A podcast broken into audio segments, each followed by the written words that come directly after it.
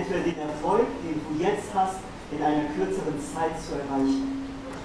Ähm, das ist eine interessante Frage, weil ich nicht an das Konzept glaube von Abkürzungen.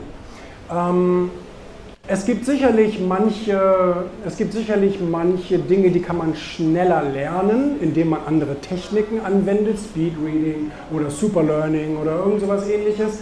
Ähm, fraktionales Lernen gibt es auch, also dass man von einer Gesamtaufgabe nur bestimmte Teilbereiche übt und übt und übt und dann das nächste übt und übt und übt und dann alles zusammenfasst. Aber grundsätzlich bin ich der Meinung, dass es sehr, sehr gut ist, wenn man reift. Wenn man klein anfängt, sich ein Fundament aufbaut und ein bisschen weiterarbeitet und weiterarbeitet, aber dafür jeden Tag weiter nach oben. Weil viele machen es eben so. Und das, also das kann zwar auch Spaß machen, aber da muss man drauf stehen. Wenn man immer wieder abstürzt, weil man sagt, ich mache ganz schnell, ich mache ganz schnell und ich nehme einen Kredit und ich mache dies und ich mache das und dann trommel ich mir ein paar Idioten zusammen und dann mache ich mal ganz schnell was. Auch im Kryptobereich gibt es das jeden Tag.